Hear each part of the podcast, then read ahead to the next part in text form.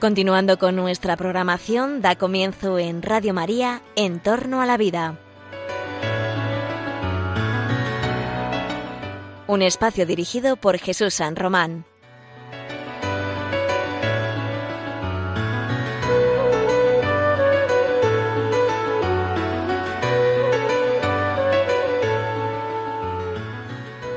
Buenos días, buenas tardes, queridos oyentes de Radio María. Os saluda José Carlos Avellán en el programa En torno a la vida. En torno a la vida es este programa que en el mediodía, recién pasado el mediodía de los miércoles, te introduce en las cuestiones de la actualidad médica, biomédica, investigadora, en sus dimensiones éticas, morales, sociales, jurídicas efectivamente los avances científicos, esos que nos llenan de esperanza, los avances biomédicos que resuelven situaciones difíciles de las personas, que prolongan la vida, que curan las enfermedades, que dan, eh, como digo, esta mm, una nueva dimensión a la vida humana, también tienen algunos planteamientos o merecen unas consideraciones éticas. Este es un programa, por tanto, de bioética, esta ciencia que estudia a la luz de los principios racionales y en nuestro caso también a la luz del magisterio de la Iglesia, cuál debe ser la orientación que debe tener el avance científico. Los avances científicos promueven un progreso de la humanidad, sí, pero siempre que se respeten los bienes de la persona humana, siempre que se respeten sus derechos. No todos los progresos científicos, eh, por el mero hecho de ser posibles, son eh, deseables y algunos nos ponen en situación de ciertos riesgos para los derechos.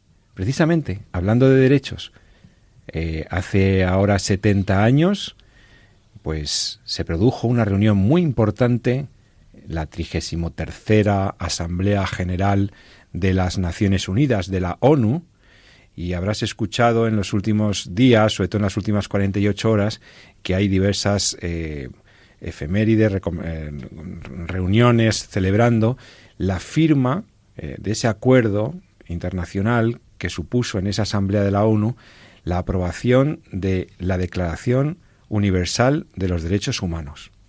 Sí, un 10 de diciembre de 1948 eh, se promovía en sede de Naciones Unidas este texto que bueno pues sirvió para dar formalización jurídica y, humanística, porque tiene un fondo también eh, filosófico, etcétera, a lo que estaba viviendo Europa y Occidente después de poco tiempo después de la finalización de la Segunda Guerra Mundial. Fue como una puesta en negro sobre blanco, en papel, de lo que toda la conciencia colectiva de Occidente tenía en la cabeza. Había que proteger al ser humano, no podían repetirse los desaguisados, los desastres, los genocidios que se habían vivido en las dos guerras mundiales. Estaba muy reciente todavía, estábamos en la segunda posguerra mundial y los líderes del mundo libre se reúnen para intentar formalizar un texto que resuma cuáles son los bienes, eh, los derechos que corresponden a todo ser humano por el mero hecho de pertenecer a la familia humana, que así empieza la declaración va a explicar cuáles son los derechos que tenemos todos y cada uno de nosotros por el mero hecho de ser seres humanos. Y, efectivamente, el texto de la declaración supuso un territorio, para abonar un territorio de, de consenso respecto que hay ciertos derechos que son inalienables, que son universales, que son intransferibles, y que todo ser humano posee por el mero hecho de pertenecer a esto que llamamos la humanidad. Da igual que vivas en un país o en otro, que seas rico o pobre, que seas hombre o mujer, que tengas un credo religioso u otro, da igual que estés sano o enfermo, tendríamos todos los mismos derechos humanos. Esto mm, ahora lo vemos como algo muy obvio y los occidentales lo tenemos asumido porque forma parte de nuestro acervo cultural reciente, contemporáneo. Y sin duda es un gran avance para la humanidad haber hecho constancia y conciencia de estos derechos que ya teníamos, mucho antes de que lo dijera la ONU. Los tenemos desde que somos seres humanos, desde que somos Homo sapiens sapiens, desde que fuimos creados. Tenemos esos derechos. Pero qué duda cabe que para las legislaciones del mundo y para la política internacional ha sido muy importante contar con esta herramienta, este instrumento ratificado por, ya por la mayoría de los estados, por la mayoría de las naciones. Todavía hay algunos sitios en el planeta en donde los estados no han suscrito, no han ratificado este tratado, esta Declaración de los Derechos Humanos. Son los menos, pero todavía los hay. Y tampoco son pocos, valga la redundancia, los que habiendo suscrito y ratificado este texto, y habiendo incorporado incluso formalmente su contenido a sus legislaciones internas, sin embargo, no vemos que conculcan sistemáticamente estos derechos humanos, los violan, no se respetan. Sí, como decía Norberto Bobbio, profesor turinés, eminente filósofo del derecho, que teorizó sobre los derechos humanos. Los derechos humanos tienen el reto de su vigencia universal. Es necesario que los derechos humanos alcancen a todas las personas. ¿Cómo es posible que estemos hablando de derechos humanos 70 años después de la declaración, de la firma de la Declaración Universal, y que todavía tengamos personas que no tienen nada que comer, que tienen problemas para encontrar un vaso de agua potable, personas que no tienen donde cobijarse, o personas que son utilizadas como esclavos, como esclavas en tantos lugares? Es un gran reto el reto de la vigencia y la extensión, la verdadera universalización de estos derechos humanos. Por cierto, que en los derechos humanos, por más que se mm, extiende la cultura de los derechos humanos desde 1948, debo deciros algo. Los derechos humanos no son un invento de los contemporáneos. Los derechos humanos no son un invento de la modernidad. Los derechos humanos eh, son una construcción, un descubrimiento, no es una construcción, es un descubrimiento que, mm, que pertenece a la tradición judio-cristiana. El primero que habló de la igualdad entre el hombre y la mujer, el primero que habló de nuestra dignidad inviolable y universal fue un tal Jesucristo que andaba por las tierras de, Israel y que, y que es el que realmente dio sentido y fundamento a todo lo que nosotros hemos ido luego agregando. Los derechos humanos tienen un reto, como decimos, de expansión, de que todas las culturas, todas las naciones los respeten, de que todo el mundo los respete. Sin duda, ese es un reto. Pero para mí hay otro reto no menor, y es que todos encontremos el fundamento que permitirá realmente entrar en diálogo con otras culturas, que encontremos el fundamento en la persona, en su dignidad, y no en un contrato ni en un papel, no en un texto escrito por unos notables o por unos egregios juristas. Todo, si, mientras no encontremos el fundamento y descubramos que hay un fundamento en la dignidad de todo ser humano, todo lo demás será muy complicado. Esa, es mi opinión. Bienvenido sea la Declaración Universal de los Derechos Humanos. Y bienvenida sea además el reto de extenderlos a todas las personas. Pero entonces se abre una pregunta. ¿Estos derechos por qué los tenemos? Estos derechos, los derechos humanos, el derecho a la vida, el derecho a la libre expresión, el derecho a, la justicia, el derecho a, la paz, el derecho a, a la inviolabilidad de tu domicilio, a tu intimidad, etcétera, etcétera. Todos estos derechos que reconocemos básicos, fundamentales, ¿por qué los tenemos? ¿Y este listado de derechos del 1948 es un listado taxativo, cerrado, o es, una lista que admite otros nuevos derechos? En los últimos años hemos escuchado a algunos, algunas personas de ciertas ideologías hablar de que esos derechos habría que ampliarlos, que hay otros derechos. Y no se referían solamente a derechos como pueda ser el derecho a un medio ambiente saludable o el derecho a la integridad del patrimonio genético o a otros derechos que podrían formularse a la luz de los descubrimientos de la ciencia y de la técnica y de la nueva sensibilidad mundial. No, no, están hablando de derechos, créanme que hay gente que escribe esto, que debería extenderse los derechos humanos al aborto o a la eutanasia o a cosas así. Entonces, claro, eh, si resulta que el catálogo de derechos es algo que hemos pactado, pues algunos dirán, ¿por qué no podríamos pactar que haya otros derechos? ¿Los derechos nos los damos nosotros o simplemente descubrimos los derechos que tenemos por el mero hecho de ser personas? Aquí hay una doble visión, hay una diferente visión, y me gustará comentarlo con, con la persona egregia y eminentísima y queridísima profesora que nos acompaña hoy en el estudio de Radio María. Hoy está con nosotros, queridos oyentes, para hablar de los derechos humanos y de la bioética, nada menos que la doctora Elena Postigo. Elena Postigo Solana, profesora de la Universidad Francisco de Vitoria, que trabaja también en la Fundación Jerome Lejeune y que es habitual de nuestro programa En torno a la vida. Buenas tardes ya, Elena, ¿cómo estás? Buenas tardes, encantada de estar aquí de nuevo una vez con, con vosotros y con todos los oyentes. Bueno, en la introducción que he hecho a propósito de esta, bueno, pues esta efeméride que es importante, ¿no? Esta celebración de los 70 años de, los, de la Declaración Universal de los Derechos Humanos, yo he dicho que me parecía que había dos retos en los derechos humanos. Uno es efectivamente que los derechos humanos se respeten en todo el planeta y que la gente tenga acceso a, y, y, se respeten sus derechos básicos. Y el otro reto me parece que puede estar en ir descubriendo en nosotros una dignidad y un, un fundamento que permitirá realmente universalizar los derechos. Porque si no, siempre podemos discutir, estos derechos para los inmigrantes sí, estos no, estos derechos para los de mi país sí, pero para los tuyos no. Eh, pues claro, si no estamos de acuerdo en el fundamento, en por qué tenemos esos derechos, va a ser muy difícil, ¿no crees?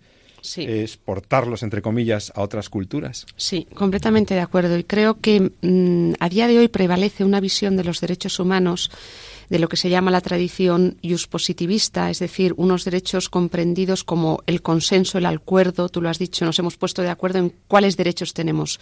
No, creo que hemos de volver a los fundamentos, a una visión ius naturalista, es decir, donde sea la naturaleza humana la que subyace ¿eh? antropológicamente como la base para la enunciación de esos derechos propios de esa naturaleza. Si no recuperamos ese elemento subyacente que es la naturaleza humana y que nos permite decir que todos somos iguales, que somos personas, que tenemos la misma dignidad, creo que efectivamente estamos en manos pues de mm, lo que se quiera decidir, es decir, si mañana decidimos que tú no tienes derechos o que hay derechos reproductivos como por ejemplo el aborto, todo va a ser posible. Creo que sin esa recuperación de los fundamentos nos encontramos en la situación actual. Has mencionado muy acertadamente la las raíces, eh, digamos, judio-cristianas de, nuestra, de los derechos humanos y no hemos de olvidar tampoco nuestra tradición española. ¿eh? La Escuela de Salamanca, en la época moderna, eh, Francisco de Vitoria, todos los autores que de alguna manera enuncian los derechos humanos de los indígenas y mm, comienzan ya en época moderna esa tradición que después llega hasta el año 48. Allí un pensador cristiano, un filósofo cristiano, Jacques Maritain, tuvo un papel relevante también en la enunciación de estos derechos humanos.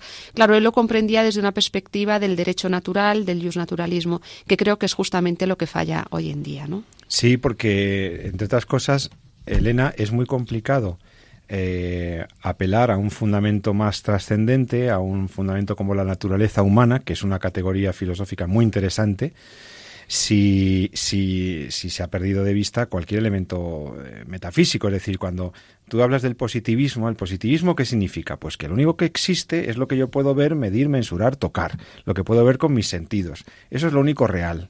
Y por lo tanto, desde esa perspectiva positivista, no hay nada real que no sea medible, mensurable y, captable por, los ojos, es decir, por los sentidos.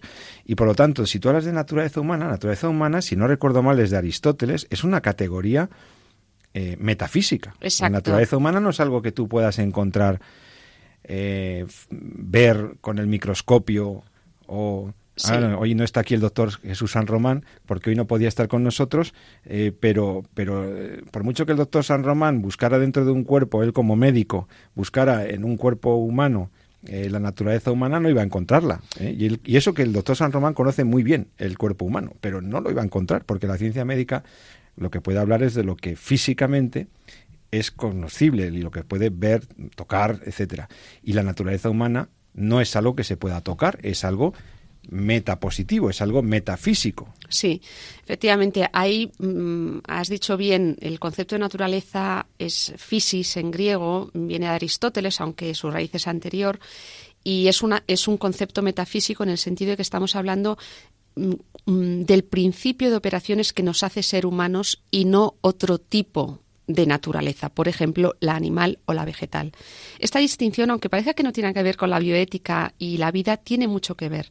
Yo creo que sin esa recuperación de ese concepto de principio de operaciones que nos hace ser quienes somos y no somos otro tipo de naturaleza, vegetal, animal o inanimada, sin esa recuperación, todo el resto queda sin ese sustento. Y de hecho, ¿qué sucede hoy en día? Que predomina una visión de la naturaleza reducida a materia, es decir, reducida solamente a lo que se ve, como has dicho, o bien a lo biológico, a lo biológico o bien reducida a lo sociocultural que se construye, que por tanto es cambiante y por tanto es, digamos, se habla hoy de naturaleza fluida. No somos mm. nada, sino lo que queramos ser. Justamente esas tres visiones rivales de la naturaleza, naturaleza en sentido clásico, fisis, ¿eh? naturaleza en sentido eh, empirista, reducida a materia biologicista mm. y naturaleza como algo que se construye, ahí se juega todo. Ahí se juegan los derechos humanos, se juega la ética, se juega la bioética, las éticas aplicadas. Y creo que es muy importante hoy en día recuperar ese concepto clásico. Quizás el otro día justo en un debate me decía alguien, Elena, pero no puedes hablar de eso con esas categorías hoy en día. Bueno, quizás hemos de hacer un discurso en términos contemporáneos con aquello que hay de válido en la noción, en el concepto de naturaleza como principio de operaciones que nos hace ser un ser vivo de la especie humana y no otro. ¿eh? Que nos hace ser lo que somos por una parte, o sea, lo asimilaríamos al concepto de esencia, aunque un filósofo me dirá que no es lo mismo, pero bueno, hay una parte ontológica, estática, ¿no? Hay una dimensión estática de lo que es la naturaleza humana. De lo dado, sí. De lo que nos es dado. Yo soy hombre, soy eh, persona humana, porque tengo la naturaleza humana. Y si tuviera la naturaleza vegetal, pues sería una. Si soy un árbol, tendría la naturaleza vegetal. Y si soy un perrito, tendría la naturaleza canina. Pero no solamente me identifica en mi ser, me hace ser lo que soy, sino que tiene connotaciones, o sea, tiene un aspecto muy importante esto que has dicho de las operaciones, que es un término que se usa en filosofía para entender el, el desenvolvimiento del ser y de la libertad de la persona. Y por lo tanto, yo busco y tengo los fines que tengo, y por tanto eh, me oriento en mis acciones a hacer cosas precisamente por ser lo que soy porque en mi naturaleza hay unos fines. están, están inherentes, están insertos en mí. Y por ser persona, entonces yo pues busco ser feliz, busco relacionarme con otros, porque soy naturalmente sociable, porque busco el amor esponsal como plenitud de la, de la complementariedad de los sexos cuando busco en el matrimonio. Busco la verdad. Busco la verdad, busco el conocimiento verdadero de las cosas, porque está en mi naturaleza, en lo que somos. Hmm. Ese, ese redescubrimiento de lo ontológico del, del, ser me parece importantísimo, porque es que si no reconocemos que hay una verdad sobre el ser humano y, y, por tanto, siendo lo que somos, buscamos lo que buscamos, ¿por qué vamos a ser distintos de los chimpancés? Que se parecen bastante. Entonces estaremos en el proyecto Gran Simio o estaremos diluidos. ¿Qué, qué, me diferencia a mí de un ser vivo? Pues mire usted. Y puedo llegar a ser perro y puedo llegar a ser como hoy en día se está planteando mucha gente, ¿no? Sí, o, ya el, máximo en, en, las, en, las, teorías de género y la ideología de género, exacto. esa autopoiesis, esa autodeterminación de mi propio ser que me llevaría a definirme como yo quisiera. Entonces, como soy, como yo ahora puedo definirme lo que quiera, pues también podría definirme de otra especie, ¿no? Pues si no hay nada en mí, si yo voy a ser lo que yo quiero ser, en fin, que eso, esa liquidez o esa pérdida de lo metafísico, esa volubilidad del ser, me parece que no hace ningún bien y que, y que genera todo tipo de perplejidades y de consecuencias, ¿no? Exacto, eso es lo que sucede. Yo creo que este, esta idea es muy importante. La antropología que subyace es el fundamento de una ética y después es el fundamento de los derechos. Si eliminamos esa antropología, una noción de ser humano, la naturaleza humana, construimos una ética en la que todo puede ser posible, nada es bueno ni malo, solamente lo que consensuemos, pero sin fundamento objetivo, y lo mismo los derechos. Claro, porque si todo se pacta, si todo es fruto del contrato social, si todo es fruto de un pacto, estamos en el contractualismo. Y esta es una, a ver, esta teoría estaba bien, tiene sus cosas muy interesantes, explica muchas cosas, pero no puede ser el fundamento de los derechos, porque entonces los derechos que tenemos los tendríamos porque lo hemos acordado así, porque hemos llegado a un consenso, a un pacto. Y esta teoría sobre los derechos es muy frágil, porque si yo, ahora si yo he pactado que tenemos el derecho a la vida, el derecho a la libertad de expresión, si todo es fruto de ese consenso, entonces nadie podrá negarme que si mañana quebramos el consenso y llegamos al acuerdo de que no todo el mundo tiene derecho a la vida, o no todo el mundo tiene derecho a la libertad de expresión, o que aparecen nuevos derechos y los pactamos, a lo mejor podemos pactar verdaderas aberraciones, ¿no? Por lo tanto, el fundamento del derecho no puede ser un simple consenso, aunque sea un consenso democrático. ¿eh? Fíjate que las mayorías o las mayorías democráticas no nos llevan necesariamente al bien y a la verdad, no necesariamente es un buen instrumento la democracia, pero no es el consenso la fuente de la verdad. Y además, tampoco la verdad sobre el hombre ni sobre sus derechos. Necesitamos algo más. Necesitamos un fundamento, como tú dices, objetivo. La teoría de los derechos humanos está muy bien, pero peca de esa carencia de fundamentación. Hoy en día no, no, no se sabe en, dónde se basa, en qué, en que lo dice un parlamento, en que lo dijo la ONU, ¿por qué tengo unos derechos y no otros? Bueno, pues porque, hombre, porque llevamos muchos años pensándolo ya, ¿y si cambiamos? Hmm. Y si ahora decimos que los que son eh, gorditos o, los que son eh, menos listos o los que o los que simplemente no han nacido todavía, ¿no? Entonces esos ya no tienen derechos, porque hombre, son personas, sí, son seres humanos ya, pero a ellos no les doy los derechos Los derechos no pueden estar en manos de la discrecionalidad del legislador o de los pactos políticos de, un tiempo concreto, de un espacio temporal. No puede ser fruto de un consenso histórico. No, lo, que es histórico y lo que es fruto de un, de un, consenso, en todo caso, habrá sido el descubrimiento de esos derechos. Eso sí que puede ser histórico.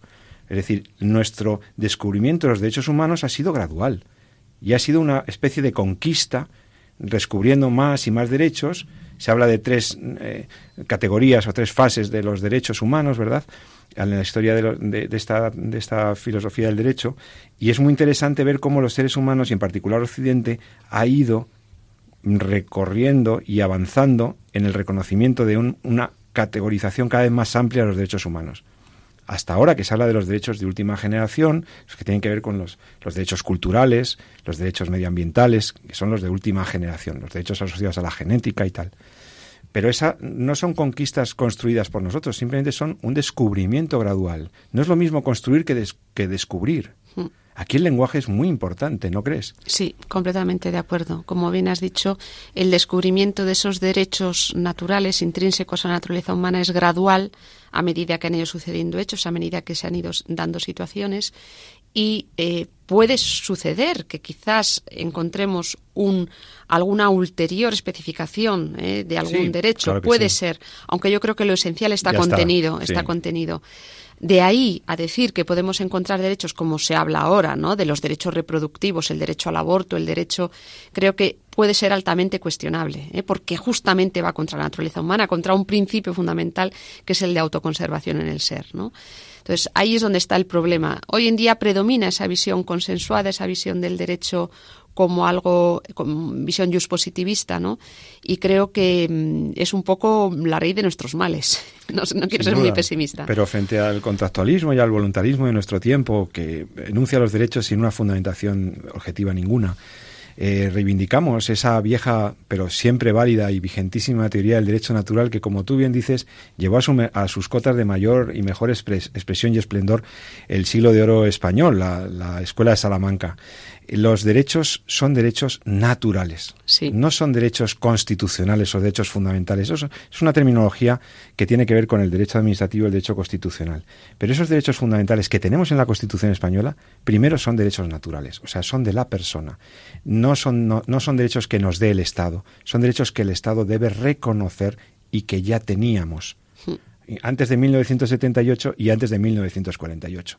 Eran derechos que ya tenemos y que siempre tendremos, y que el, legislador y el político y los consensos internacionales deben limitarse a reconocer, proteger, garantizar y promover.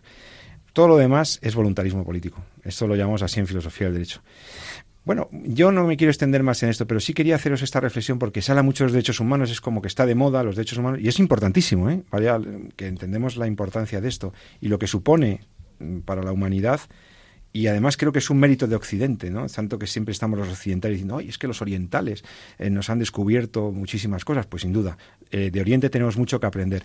Pero si algo que puede exportar, entre comillas, o puede proponer al mundo eh, universalmente hablando Occidente, es el descubrimiento de la, del ser humano como persona, el concepto de persona, creo que es un, es un hallazgo greco-latino y cristiano, Luego hablaremos de algún autor que, escribió sobre eso, sobre si mm. todos los seres humanos son personas. Y también mm, me parece que esa, esa promoción de los derechos humanos tan necesaria, esa garantía universal tan importante, es un signo de humanidad, de, progreso cultural y, de civilización que podemos plantear y proponer con eh, todo orgullo y tranquilidad al resto de las culturas del mundo.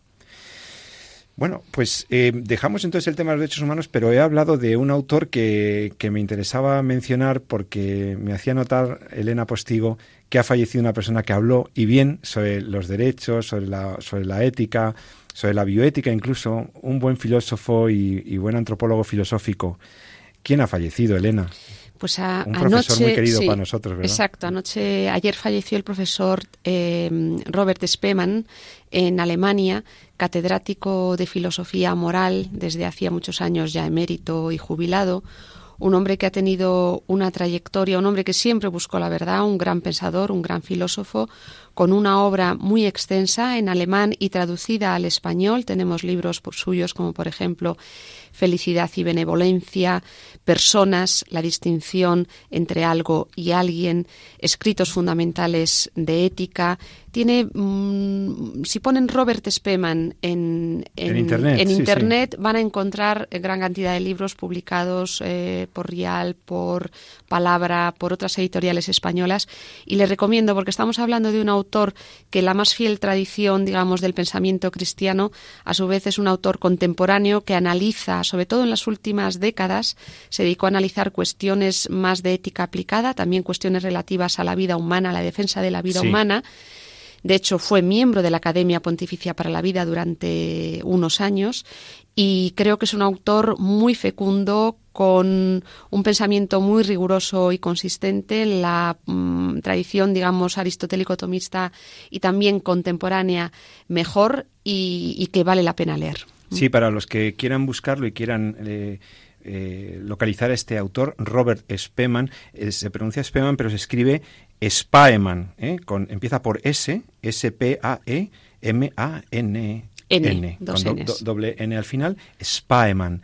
Robert Spaeman es un autor muy recomendable para tu lectura, para eh, los que buscamos eh, completar nuestra formación técnica científica con un autor que se le lee muy bien y al mismo tiempo que es muy riguroso y muy profundo. Yo recuerdo un artículo que a mí me marcó. Hace, escribió hace como 15 años o 20 años un autor que es un, artículo que se llama se titulaba ¿Todos los hombres son personas? Sí. Ese, ese, artículo, ese PDF incluso lo podéis encontrar de libre Está en internet. en internet. Lo he puesto hoy en Twitter yo. Eso es, pues la profesora Elena Postigo en Twitter, si ustedes la siguen, yo sé que la siguen muchos, y puedes eh, descargarte ese mm, interesante, lúcido artículo, muy sencillo, pero al mismo tiempo enormemente interesante para fundamentar todas las cuestiones que se plantean en torno a la vida, a la protección de las personas, a la protección de la vida humana, a la dignidad, también escribió sobre la dignidad. Hay un libro de la profesora Ana Marta González titulado Dignidad y Naturaleza, justamente a la luz de Robert Spemann, que es un libro también muy recomendable. Ana Marta González, muy, muy buena profesora de la Universidad de Navarra. Ana Marta González tiene escritos muy interesantes sobre la fundamentación en la naturaleza humana de, estas, de estos temas bioéticos. Mm. Pues sí, mira, eh, hemos aprovechado para hablar de los derechos humanos, para hacerte una recomendación de una lectura interesante. El profesor Robert Spemann y sus escritos, sus libros en Rialp, son claves para entender la antropología mejor orientada.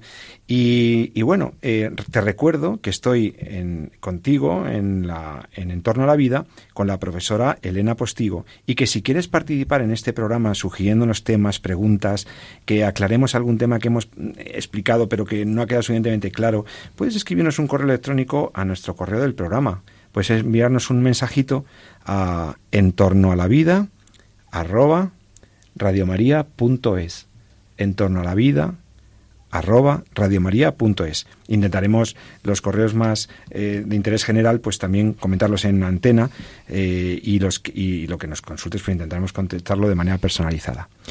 Bueno, Elena, hablando de derechos, de derechos humanos, hay un derecho que está en juego en los temas de la bioética, que es la salud. Y hay otro derecho, que es un derecho natural, el derecho a la salud, sin duda alguna. Y hay otro derecho fundamental, otro derecho natural, hmm. que es el derecho a la vida. Y últimamente hemos oído eh, que hay un avance científico muy interesante que, sin embargo, también podría estar poniendo en riesgo esos derechos humanos del derecho a la salud, el derecho a la vida. Quería que habláramos hoy en el programa de la noticia que se ha suscitado, si no recuerdo mal, este mismo fin de semana o en el puente, después del puente, apareció la noticia del trasplante de útero. Trasplante de útero. Aquí en el programa hemos hablado alguna vez de los aspectos éticos de los trasplantes, porque han salido muchas cosas, desde el trasplante de órganos hasta el trasplante de cabeza. Hemos hablado aquí del trasplante de, de cara y de los, muchas cosas que han salido a lo largo de estos años puedes mm, descargarte esos programas sobre los trasplantes en nuestro podcast, el podcast de Radio María.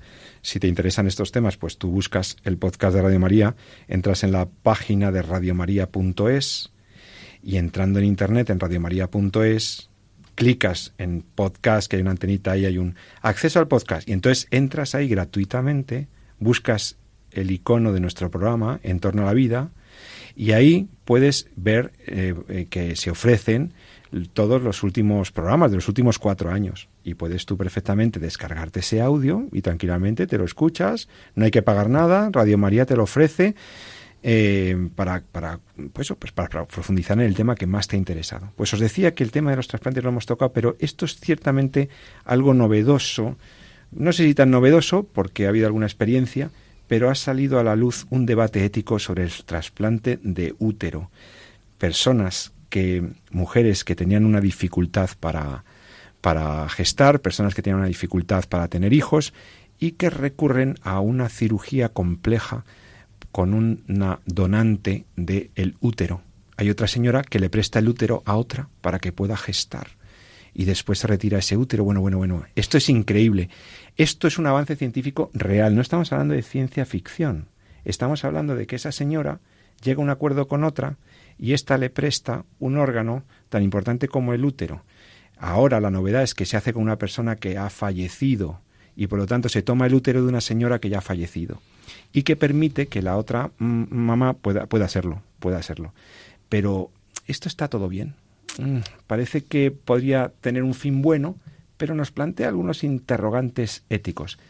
Mira, te vamos a contar esta noticia, la vamos a explicar lo mejor que podamos y luego vamos a intentar analizar las aristas éticas, morales que tiene este problema del trasplante del útero. Y lo vamos a hacer en Radio María en unos minutitos, en tres minutos. Ahora quiero que escuches este clásico de Luis Costello que a mí me gusta mucho eh, dedicado a las mujeres, dedicado a las mujeres que amamos, dedicado a ella.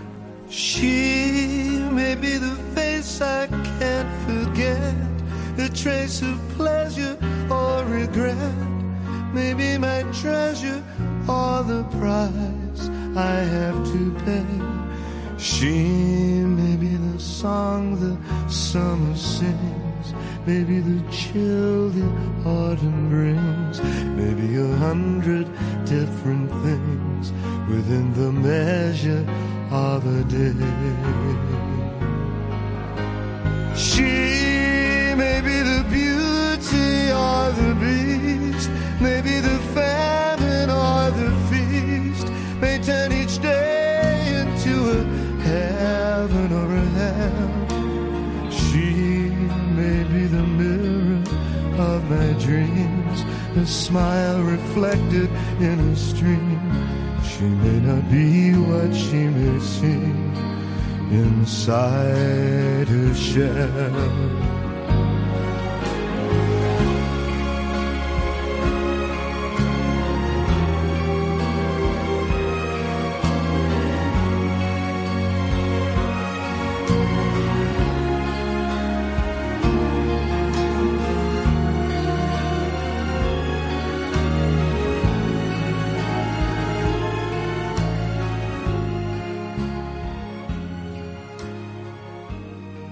Antes de seguir con este programa de Entorno a la Vida, te habla José Carlos Avellán. Mm, déjame que escuchemos una recomendación que para nosotros es muy importante en Radio María, en esta emisora.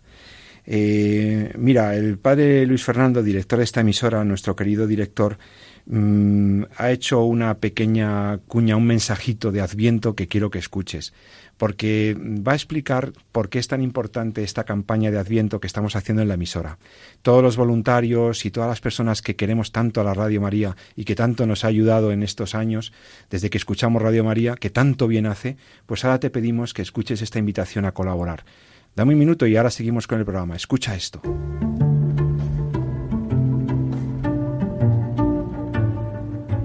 Cuando decimos que en Adviento pedimos la venida del Salvador, no hablamos de teorías. Realmente, nuestro mundo está herido por el egoísmo, la autosuficiencia, la indiferencia, las mil adicciones que nuestra sociedad fomenta.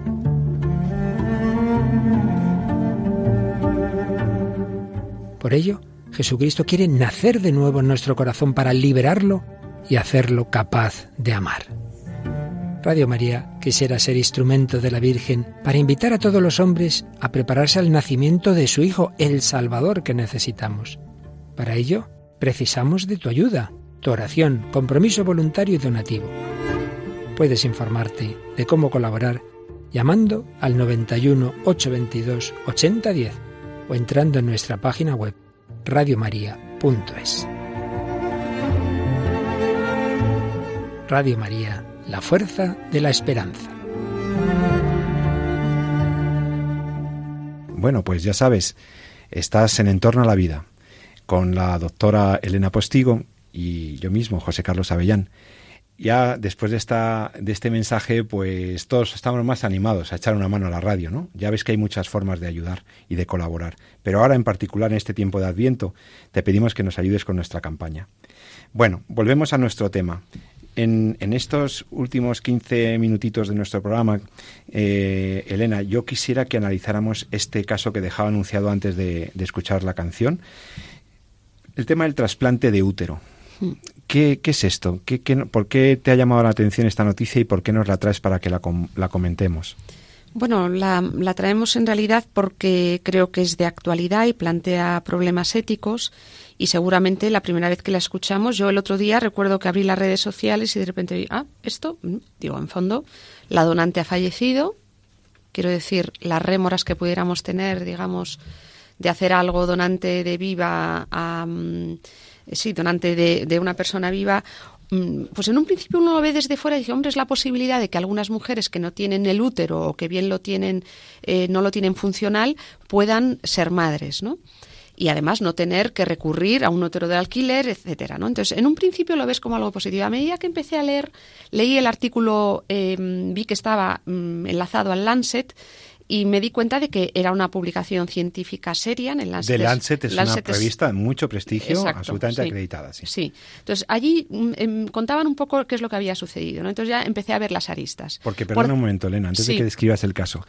No vamos a hablar de alquiler de úteros, no, que es lo que hemos hablado en otros programas. No, es otra cuestión. El que le interese la maternidad subrogada es un tema que ya hemos tratado en el programa, sobre el que hay bueno, permanece una cierta controversia social, incluso política, sobre este tema de los, de los, del alquiler de úteros o las madres de alquiler. No es este el caso. No. Aquí estamos ante una cosa nueva. sí. ¿En qué consiste? Bueno, hasta ahora lo que se había hecho era, mm, desde 2013, han nacido ya 11 bebés de eh, tras un trasplante de útero de donante viva, es decir, una mujer viva daba su útero a otra que no tenía un útero eh, funcional y mediante fecundación in vitro, esto es importante, es decir, con blastocistos, embriones eh, generados de la misma mm, madre, digamos, que va a llevar la madre, digamos, la, la que recibe, la receptora del útero, Em, una vez que se realizaba el trasplante, se implantaban estos embriones y el embarazo seguía adelante. Bueno, pues ya han nacido 11 bebés, parece que están bien, con esta práctica. La novedad que se ha producido publicada en el Lancet es que es la primera vez que se hace de una donante fallecida, ¿no? Y que tras 10 intentos fallidos antes en otras mujeres, es decir, estamos hablando de una circunstancia que no es tan sencilla de hacer. Fallece una mujer, por cierto, una mujer, he leído los datos, una donante de 45 años que había dado previamente a luz tres niños en partos naturales y que falleció debido a un derrame cerebral. Fallece, se le dona el útero, se le trasplanta, habiéndola preparada previamente a la mujer que no tiene útero, se le trasplanta este útero, durante todo el tiempo que dura el embarazo se la somete a terapia inmunodepresora para que no se produzca rechazo, cuando eh, se fecundan embriones in vitro y se implantan en este útero que está preparado adecuadamente para recibir esos embriones. Aquí no dice Lancet, no dice de ocho embriones blastocistos fecundados cuántos implantaron o si los implantaron todos y murieron por no ser viables o de forma natural. Hay datos que al menos confusos. Sí, también porque no tengo acceso a todo el artículo, solamente he reído lo que es el abstract, ¿no? Entonces no sé los detalles, si a lo mejor los menciona el artículo. Y eh, ha nacido esta niña en Brasil, mm, ha nacido, parece que ha nacido sana, con tres kilos, y, que la niña está bien, ¿no? Entonces, bueno, en un principio uno dice, ¿qué hay de malo en esto, no? En el fondo, bueno, pues ha concebido, esta mujer ha conseguido tener hijos. Bueno, entonces, como bien has dicho, efectivamente, la cuestión no está tanto en los fines, que parece un, fin lícito el querer que un, tener un niño es algo deseable, aunque no es un derecho, eh, no es un derecho natural. ¿eh? es, el hijo sabemos que es un don. El problema son los medios, ¿no? Entonces, yo creo que primero hay mm, problemas ligados a lo que es propiamente la técnica misma del trasplante y lo que implica, primero, para la salud de la mujer, ¿eh? y también para la salud del hijo que van a hacer. Em, no se ha conseguido, o sea, como he dicho, tras 10 intentos, lo que quiere decir que hay veces que se produce rechazo, se producen hemorragias, incluso ha habido mujeres que han estado graves como consecuencia de este trasplante y se lo han tenido que quitar inmediatamente. Ah, no he dicho, perdón, que una vez que nace el niño se le quita el útero para no tener que seguir sometiéndose claramente a la terapia inmunodepresora. Claro, porque si no ese útero ahí, por bien instalado que estuviera y por mucho que hubiera gestado, podría generar problemas secundarios eh, después de rechazo, porque no deja de ser un órgano ajeno, A, la, madre. claro, porque además que la mujer Mm, no tiene, no está conectado además con sus ovarios, es decir, no puede ovular y ovular mm, de forma normal y esos óvulos llegar al útero. Es decir, en el fondo ha sido un medio utilizado para para generar un hábitat lo más parecido a lo natural posible. Claro, no deja de ser natural en ese sentido. Sí pero que, que, que, invade un, un, organismo que va que podría tener un rechazo. Sí, y, de hecho lo ha habido, ¿eh? ha habido rechazos y por eso se decide siempre quitarlo, ¿no? Entonces, claro, eh, vamos a ver los medios. En primer lugar, yo diría, ligados estrictamente a lo que es el trasplante de útero, mm, esto supone un riesgo para la salud de la mujer. Y de hecho, no por nada, la presidenta de la Asociación Nacional de Trasplantes Española se pronunció hace un par de días tras salir esto diciendo que, aunque nos parezca que esté bien, hay que verlo con muchísima cautela y ver si realmente eh, es terapéutico, sirve, mm, digamos, ayuda realmente a la mujer y no es un daño eh, para su salud y para su integridad física. Hombre, es que ahí se ha referido la directora de trasplantes a un criterio sin ella decirlo seguramente, porque no he leído las declaraciones exactas de, la directora general de la ONT española, pero sí es verdad que ha aludido de manera indirecta a un criterio de proporcionalidad en la actuación de valoración del coste-beneficio, que no puede ser otro que medir las consecuencias y los riesgos que para la salud de la receptora puede tener esta intervención, porque aquí no estamos hablando ni siquiera de trasplantar un órgano con una finalidad terapéutica para salvar la vida de la receptora. No, estamos trasplantando un órgano para intentar satisfacer su deseo de maternidad con un órgano eh, cedido por una persona fallecida. Y entonces aquí, no sé si tienes las declaraciones exactas de... Sí, se llama, y perdonad, no sabíamos el nombre, Beatriz Domínguez Gil, de la Organización Nacional de Trasplantes, ha calificado este miércoles de éticamente muy cuestionable el trasplante de útero de cadáver que ha permitido a una mujer brasileña ser madre. Y en particular ha dicho, ha dicho es un importante avance técnico, porque se ha utilizado el útero de una mujer fallecida y no de una mujer viva, a quien se le tenía que haber estirpado, pero quedan por resolver muchos escenarios éticos. Es una solución de mucho riesgo para culminar el deseo de ser madre. ¿eh? Y dice, es un riesgo para la salud de la madre y también todavía no sabemos para la salud del bebé, ¿eh? de alto riesgo. Lo está diciendo la directora del sistema de trasplantes líder mundial, hmm. por tecnología, por donaciones, que es el de España. Las, esta, esta eh, experta está diciendo que hay graves riesgos para la salud de la mujer riesgos imponderables para el feto, etcétera. Sí. Además dice, si una mujer hiciera esta petición en nuestro Sistema Nacional de Salud, dijo, existen una serie de pasos que hay que seguir. En primer lugar, tendría que haber un protocolo de investigación, una valoración ética del comité asistencial del centro donde se realice la petición, otra clínica, así como la autorización de la comunidad implicada y un aval de la Comisión de Trasplantes del Consejo Interterritorial. O sea, en España a día de hoy esto creo que no sería, muy posible. Dificultoso, muy difícil, que saliera adelante porque... En fin. Eh, bueno, pero entonces, le recordamos a nuestros oyentes, el caso es pues, una señora ha fallecido, en vida dio el consentimiento para que se, se usara su útero, para que otra mujer pudiera gestar un bebé que eh, sería seleccionado entre diversos embriones producidos in vitro. Exacto. Ese Entonces, el primer riesgo que tenemos es para la salud de la receptora, toda mm. vez que estamos hablando no un trasplante entre vivos, sino un trasplante mortis causa. Había, había una, una fallecida, y aquí los riesgos son para la salud de, en primer lugar, de la mujer receptora, también riesgos para la salud y viabilidad del feto. Y aquí en, eh, hay dos principios de proporcionalidad y de, y de valoración del coste-beneficio que cualquier bioticista estaría de acuerdo en que eh, ya es problemático. Hmm.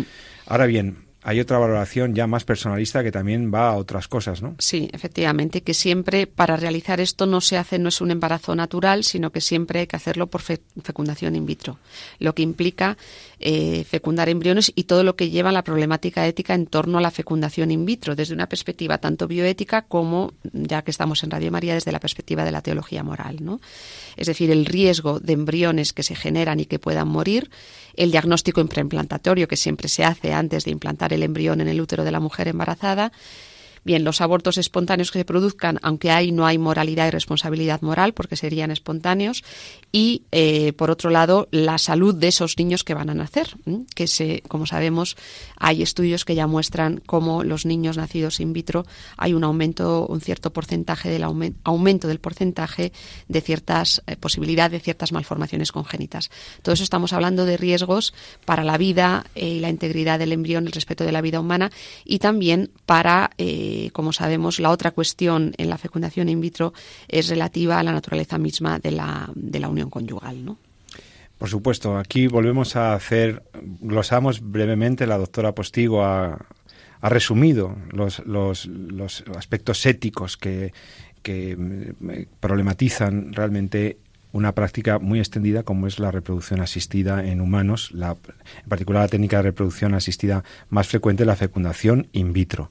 A todos nos parece que es una técnica que va a ayudar a las personas, que tal, pero hemos visto que plantea problemas éticos. También te remito a los programas monográficos que hemos dedicado en esta misma emisora, en este mismo programa, en ediciones anteriores, a los aspectos bioéticos de la reproducción asistida. La reproducción asistida no es gratuita, no es gratis, no, solo económicamente hablando, sino que tampoco es muy costosa también moralmente hablando. Vemos a mujeres muy bien intencionadas y a parejas muy bien intencionadas que se dirigen a esta técnica para solucionar un problema de infertilidad o de esterilidad y o, porque pueden darse en uno o en el otro o en los dos, y recurren a esta técnica que plantea severos problemas éticos. Y ya la profesora ha dicho algunos, el descarte de embriones, la selección previa de embriones en el diagnóstico preimplantacional, todo lo que significa la estimulación ovárica, los procesos previos, los riesgos para la salud de la mujer en, la práctica de la reproducción asistida. Después los embriones se transfieren de acuerdo con un criterio selectivo que otra vez puede significar abortos claramente inducidos en esa selección embrionaria. Eh, esa eugenesia que la que se practica significa que solamente vamos a implantar un embrión eh, dos a lo más y, por lo tanto ahí hay una selección eugenésica eh, absolutamente inaceptable. Porque Además, si, si, los dos eh, consiguen ser viables, uno de ellos puede eliminarse a veces, ¿no? la reducción embrionaria. reducción embrionaria. Todos los problemas que hemos enunciado aquí ya muchas veces, aparte ya de la disolución o disociación del acto procreativo del acto unitivo de la pareja. Eso quede muy claro, la reproducción es, tiene muchos problemas éticos, no es la mejor solución ni mucho menos. Y entonces, pues, ¿qué le vamos a hacer? Esto ya no lo vamos, no vamos a abundar más en esto. Pero es que ahora la técnica da un paso más. Ah. Ahora resulta que, claro, ya no se lleva a una mujer eh, receptora del embrión a la que se ha transferido el embrión generado in vitro. Ahora se genera eh, también un problema añadido con el receptáculo para esa gestación. El receptáculo es un órgano donado, un ovario de otra señora, y entonces añadimos riesgos en, esa, en toda esa cirugía y en todo, en todo ese, en ese acto médico. Yo también te diría una cosa, tengo mi...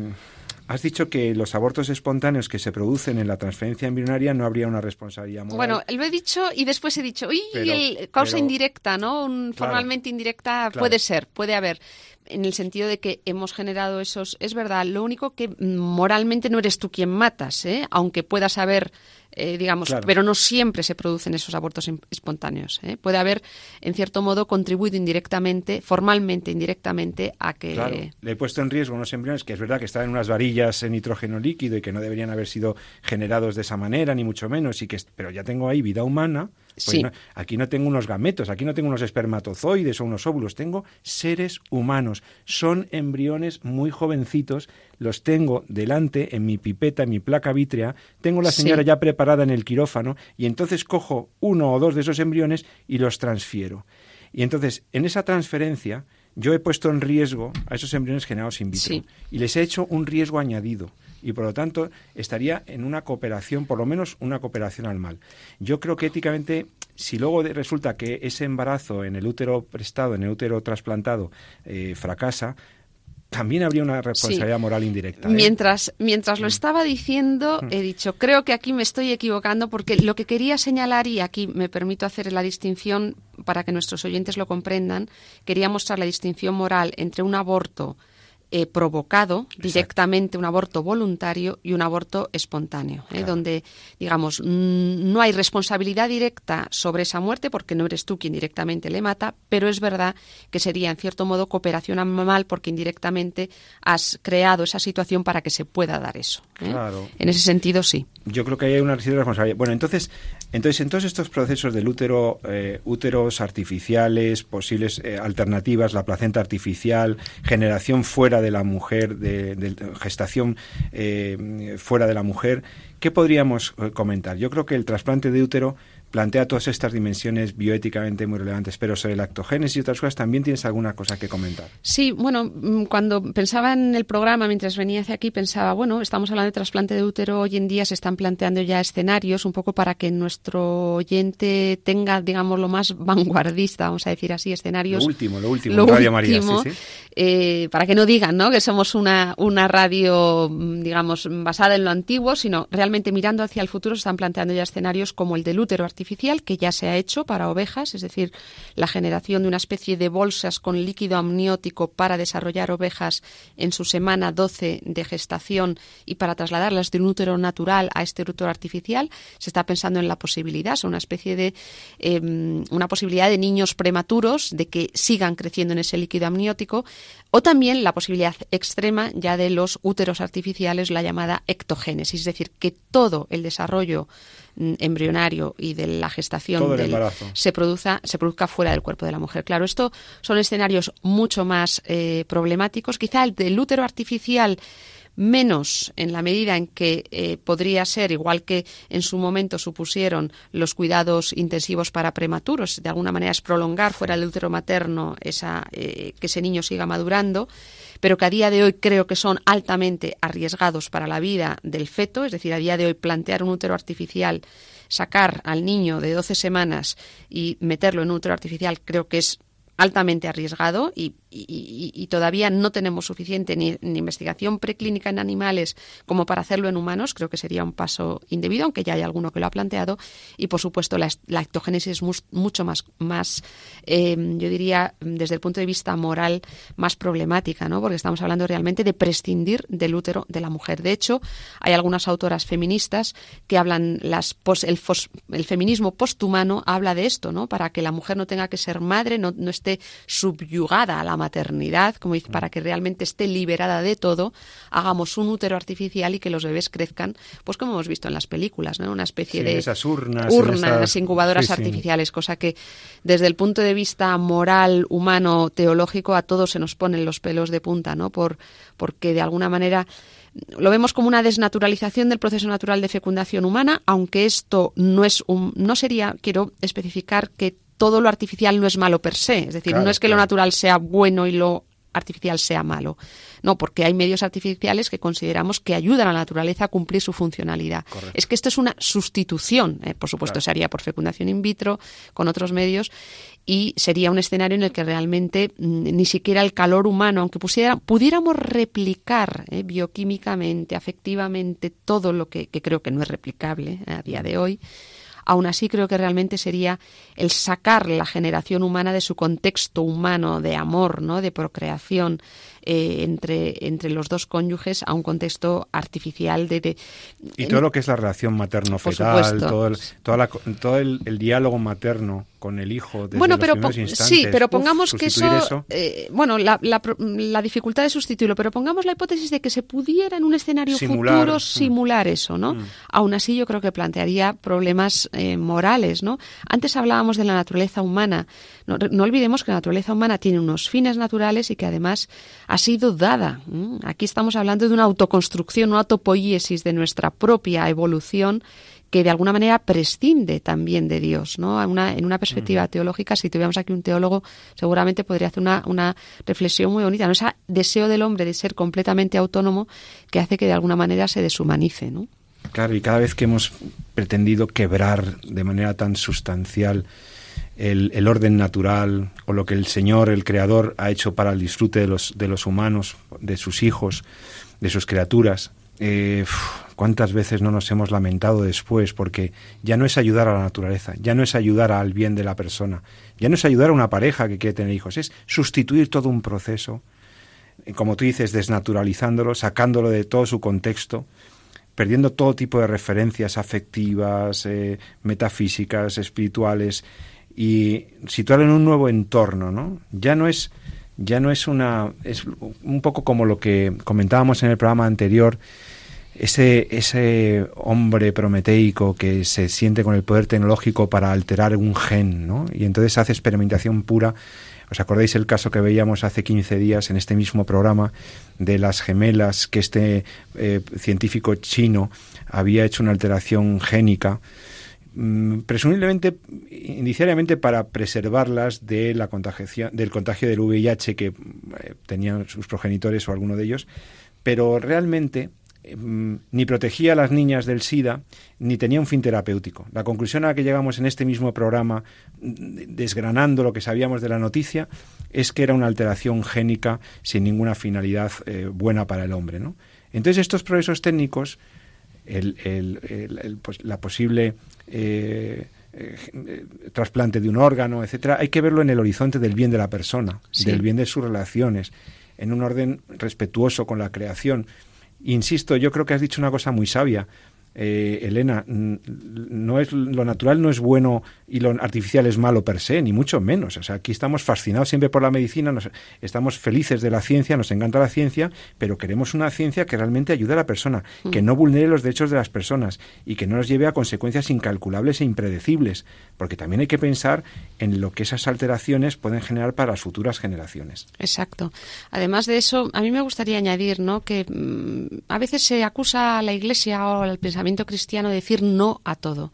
Y eso no es verdad, ni ha sido verdad tradicionalmente, ¿no? Cuando uno conoce la historia de la Iglesia, la Iglesia siempre ha promovido la ciencia, ha promovido el estudio, ha promovido que se, mm, que se mantuvieran las bibliotecas, los libros, el saber, la búsqueda de la verdad. ¿no? Entonces, la inteligencia humana ha encontrado siempre los caminos, la racionalidad científica debe encontrar los caminos que respeten el orden de la creación. Y llegaremos a tenerlos, estoy convencida, ¿no? Como hoy en día se habla, por ejemplo, de la naprotecnología, que creo que habéis hecho un programa aquí sobre... Sí, habéis eh, hecho un programa el año pasado un programa bellísimo sobre las técnicas que ayudan de manera natural a tener los bebés. Exacto. Sin ir a la fecundación in vitro la naprotecnología. Es Natural Procreation Technology, tecnología que ayuda a la procreación humana. Son esos los cauces que hemos de buscar. Yo creo mm. que tenemos muchos recursos intelectuales científicos para hacerlo, primero, no haciendo daño a otras vidas, no haciendo daño a, la futuras, a las futuras vidas, introduciendo cambios y respetando siempre el orden de lo dado, no quedándonos anquilosados y quietos, sino progresando, pero siempre al servicio de la vida humana, al servicio del respeto de las personas y del bien común. Pues así sea. No puede terminar mejor el programa que con esta eh, magnífica, magnífica síntesis o peroración final que nos ha hecho la doctora, nuestra querida amiga Elena Postigo, profesora de la Universidad Francisco de Vitoria, profesora de bioética, de humanidades miembro de la Pontificia Academia Provita. Muchas gracias, Elena, que tengas muy feliz tarde y esperamos reencontrarnos contigo en Entorno a la Vida en próximos programas. Muchas tardes, aquí estaré una vez al mes, encantada de venir. Gracias. Y a todos vosotros, queridos amigos, pues ya nos despedimos. Dentro de 14 días, en dos miércoles, podrás escuchar, si Dios quiere, de nuevo, En torno a la vida, en esta, la radio de la Virgen, la radio que tanto te gusta y que tanto te interesa. No dejes de escuchar los programas que vienen a continuación. En la parrilla de Radio María de los miércoles está muy bien, muy interesante. Sigue escuchándonos y recuerda lo que siempre te digo, lo que siempre te recomiendo. Ama la vida y defiéndela. Te habló José Carlos Avellán. Nos vemos, en, nos escuchamos en 14 días si tú quieres. Hasta entonces. Muchas gracias.